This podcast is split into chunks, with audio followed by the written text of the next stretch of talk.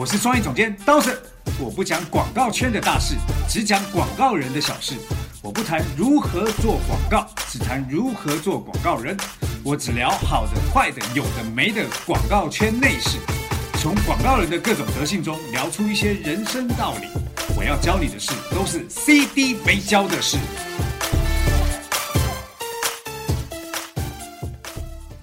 CD 没教的是上一集我们在聊的是提案技巧嘛，然后最后我们聊到就是我们在那个雪铁龙的提案、奥运的提案，就觉得还蛮好笑的，嗯超好笑。对，我们现在就是要回到我们上次聊那个主题，就是呃呃那个脖子酸的向日葵问我们有没有关于过去牛掰提案的经历，这样。嗯，你见到的，你经历过对，的，那现在我们在讲我们听到了另外一些经历。好啊，好，然后再来一次啊，其实就是我在提我在电通的时候提联通新势力，联通新势力就是有一点像对应移动 M Zone 的那对，就是针对年轻人的那个手机移动方案嘛。嗯，那在提那个联通新势力那个时候啊，我的年纪也是二十出头，二十八岁，不能讲二十出头，二十八九岁。嗯，所以我在提的过程当中，我在整个提案的内容，除了在讲专业的部分之外，我还穿插了街舞跟饶舌。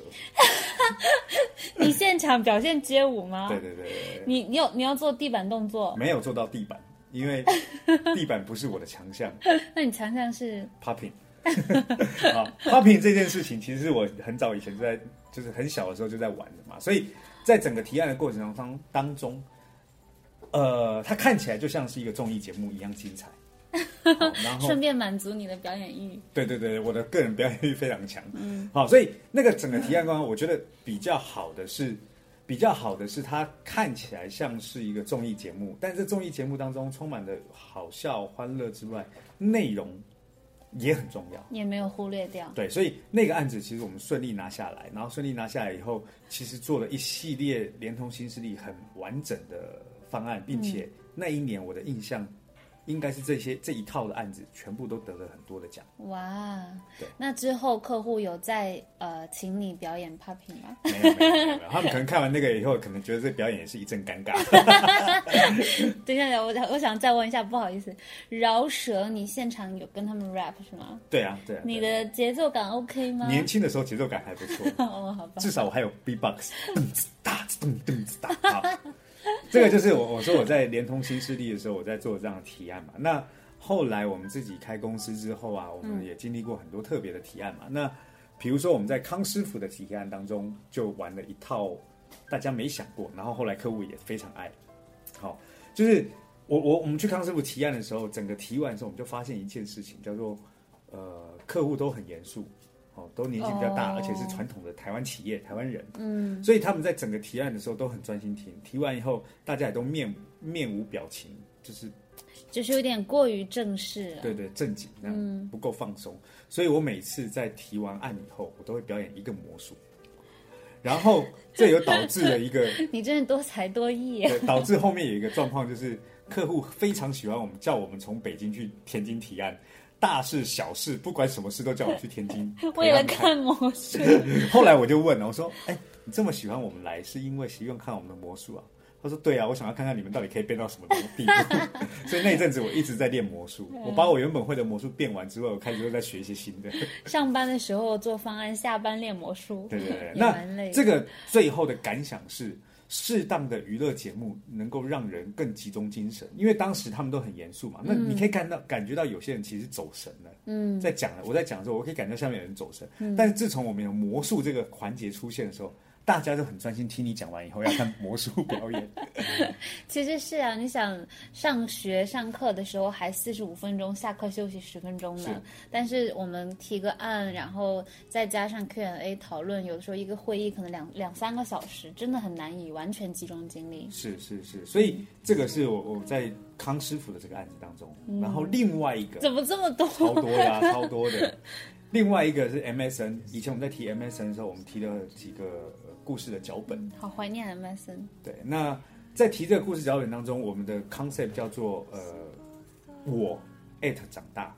嗯，哦，我爱成长这件事情，就是我们在成长当中有很多酸甜苦苦涩。嗯，好，那我们希望透过一系列的那个微电影的影片，让年轻人，因为大部分都要用 QQ 嘛，那你到进社会以前都要进，就是到新鲜，呃呃新社会新鲜人对社会新鲜人都在用 MSN，所以我们希望让他们能够从 QQ 转换到 MSN，所以我们做这一系列我爱成长的影片。嗯这影片当中 有很多故事啊，其实是很感人的，嗯会让年轻人有共鸣的。嗯好，所以这是我第一次我们在讲故事脚本的时候有吉他，我们拿了吉他就是现场就是弹吉他的音乐，然后我在讲这故事。嗯，哇哦！那我在讲脚本的时候，其实原本讲讲话语调就是这样，但讲到故事的时候，我就会放慢、嗯放轻，嗯，然后配合着音乐讲完整的故事。吉他也是，吉他也是你在弹。没有，我我弹的吉他我就没办法讲，讲了我就没办法弹。呃有同事负责弹吉他，然后你负责讲故事。对对对，那那客户里面有女生吗？男生女生都有。那女生不会很容易被打动，是不是？我跟你讲，男生女生都会讲，这是我第一次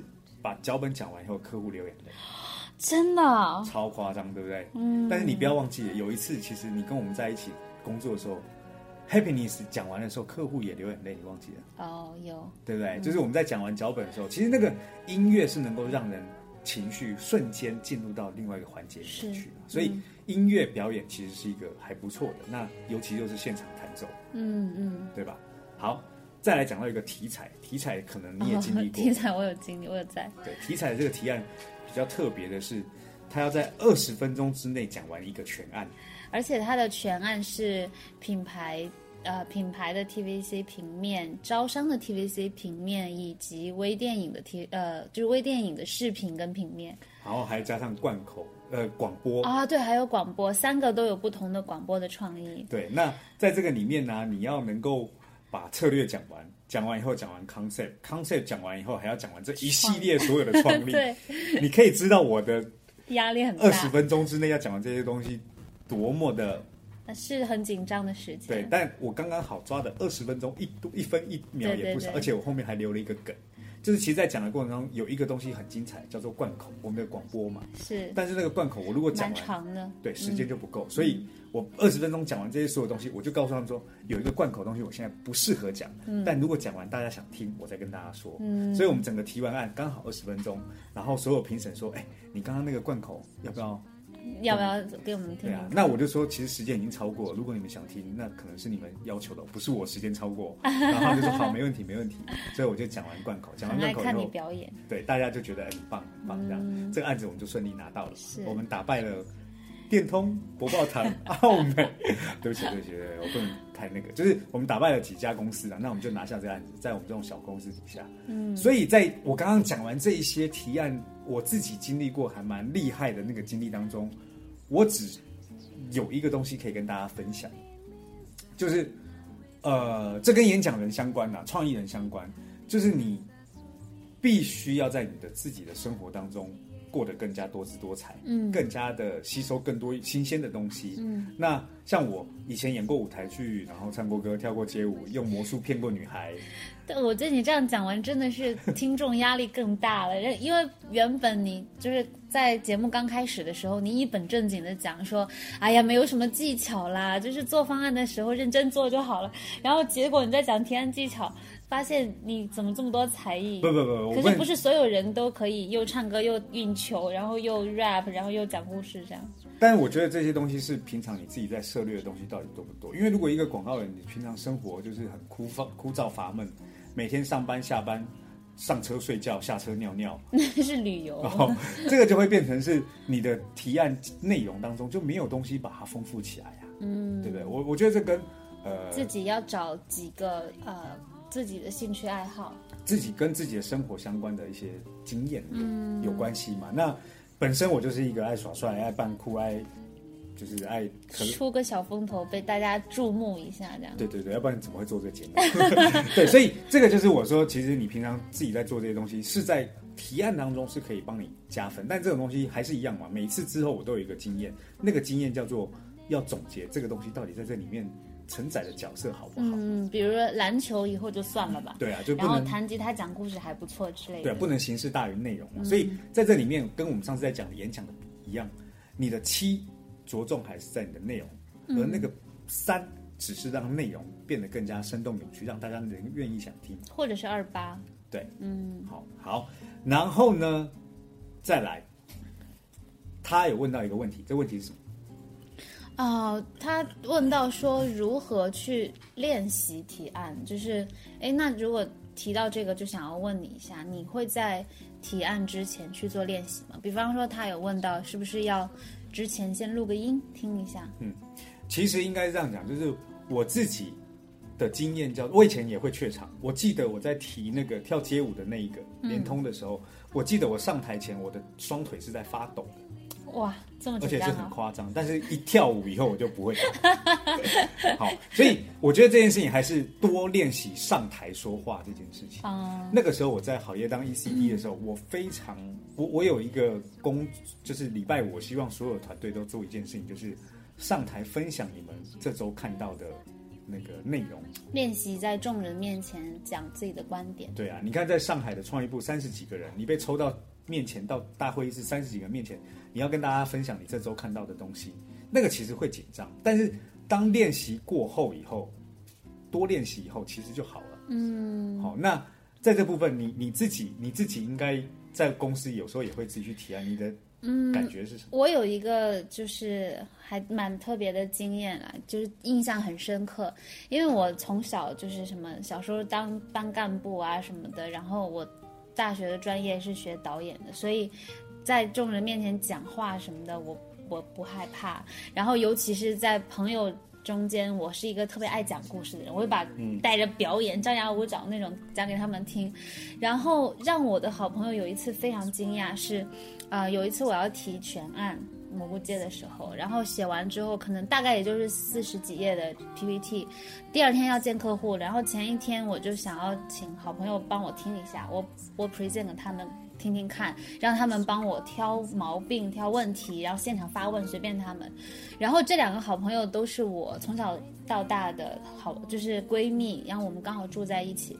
他们听完以后超超级惊讶。我有一个好朋友讲了一句话，他说：“我从来没想到你居然会讲话这么不顺，因为我觉得你去表达一件事情对你来说很 OK，但是怎么讲的让我觉得磕磕巴巴的。然后，而且你在讲这件事情讲完以后，你好像又想要倒回去解释某件事情，太不像你了。我才发现哦，原来真正在工作上的提案，跟我平常跟朋友讲个故事，其实是蛮有差距的。是，嗯，所以我觉得多练习是有必要的。对，而且那个练习不是对着镜子练习，是上台练习，因为上台也可以练两个，第一个练胆量，嗯第二个练反应。嗯我我觉得胆量跟反应是我自己后来很习惯上台练习训练的点。那个胆量是面对这么多人，我可不可以把事情清清楚楚讲完？嗯练反应是你看到那个人露出了一点点怀疑，不懂你在讲什么，你就可以针对他，我再跟你解释一遍。其实被你点到那个人，他也害怕。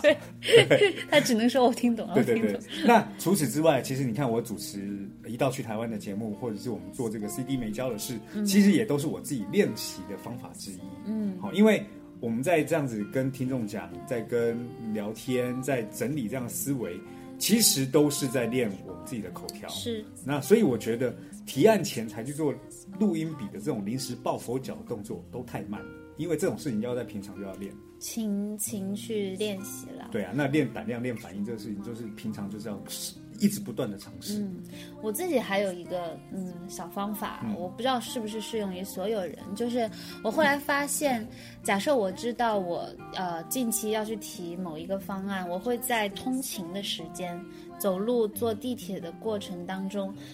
不讲出来，用脑袋去想我要怎么讲。我发现，只是单纯去思考怎么讲的时候，很容易抓出自己这个地方在重复，自己这个地方讲的不准，然后立刻去修正。但是当你呃，比方说我我出了地铁，我就要真正面对客户讲的时候，我就会发现，哇，我刚才有在脑袋里面 review 的这些内容讲的会很顺，以及很准确。嗯，嗯，这是我个人的一个心得。是。好，他的下一个问题呢？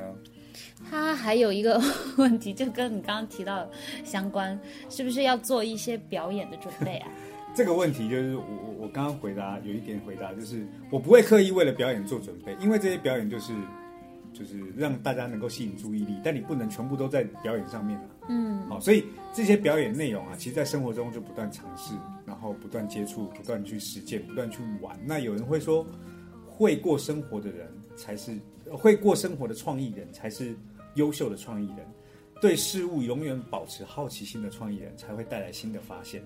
好，那我这些表演全部都不是刻意学，都是我生活中自己无聊在玩的啊、嗯，好，所以你说为表演为了提案去做表演的准备，我觉得没有大可不必啊。而且我觉得是看这个提案的内容，就如果你只是为了让它兑点水，让它轻松一点、娱乐化，那其实我觉得比例没有那么的重要。但有的时候，如果我们刚好提的创意就是贯口，就是 rap，、就是一首歌，那你如果又会表演的话，那你可以等于用表演的形式让客户更直接、具体的去了解你的创意。我觉得这个就是可以准备的了。是是是，嗯，好，再来，他问到最后一个问题，嗯，就是说很多公司好像会以提案技巧好或者是不好来判断这个人在行业里面的水准。那这个问题怎么解决？其实应该这样讲啊，会不会提案不能当成评判他在行业内水准的唯一标准，嗯，只能说这是综合能力之一。对对对，好，那对我来说，其实呃会提案的人，但如果没有广告啊、行销啊这些专业知识，说白了那个就叫做胡喷。好，有些人可以在现场喷的自己讲的问题，还可以再转回来。好，那这个叫胡喷。所以我常常会跟同就是公司的同事来讲，其实，在广告圈里面啊，应该没有所谓的对错的问题。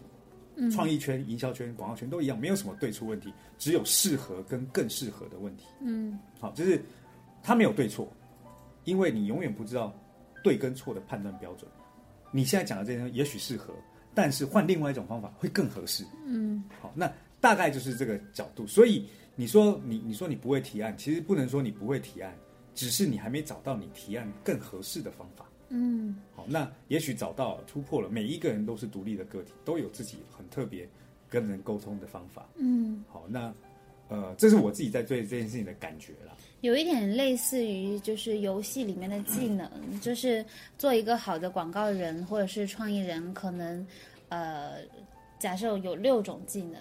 都必须具备，那提案是其中之一，所以并不会因为六分之一好或不好就来完全来判断你是不是一个好的广告人。但是六分之一同样也很重要，所以不断去提高提案能力也是一件蛮重要的事情。对，那最后我们对这整个话题做一个总结啦。嗯，我的总结应该是这样讲，呃，提案的心得是真实还原方案思路的全过程，增加代入感。内容枯燥的时候，就想着说一点有趣的。嗯创意在描述的时候，就说一点生动的。嗯好，那提出最后客户解决问题的那些策略跟方法的时候，你的态度是坚定的。嗯好，那呃，其实也也有很多人啊，在提案的时候，可能一次提的三套方案。对我来说，没有这种提三套方案，因为当你三套方案都拿出来的时候，代表你自己都不知道哪一个方案是最好的，嗯那个叫做不自信。好，所以对我们来说，如果这个东西是准确、是有方法的、是是是合适的，一次从头到尾就结束了。嗯那没有什么叫做三套方案。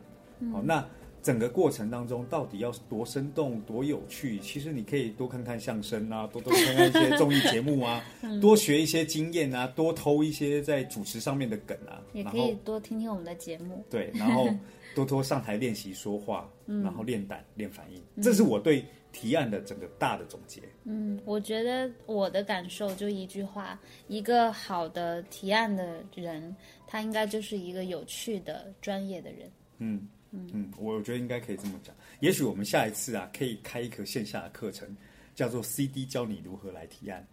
好我我觉得这可能很有趣啊，因为我们自己的提案的内容，因为你参与过很多次啊，嗯那个提案的内容，呃，千变万化，很专业，但也很好玩。嗯好，那如何在这里面调整这整个氛围气氛，让大家听得开心，然后也吸收到专业知识，这个是一个呃 闭闭门的那个绝技。嗯，好，那我觉得也许我们可以开一个线下课，让大家分享一下。对，那如果大家对于广告行业里面的问题，呃，有任何疑问，嗯，可以关注 Funer，就是关注我们的公众号 Funer，在微信里面可以搜索 F U N E R 二零一六。对，那你把你的问题提供给呃问我们，那我们会试着去解答，不一定每一个答案都叫做对的，但是我们会提供不同的思考角度，让你来思考这件事情。嗯，好，那今天的节目呃有点长，但是也谢谢大家的收听。嗯，那我们在下周同一时间，欢迎大家收听 CD 没教的事，拜拜。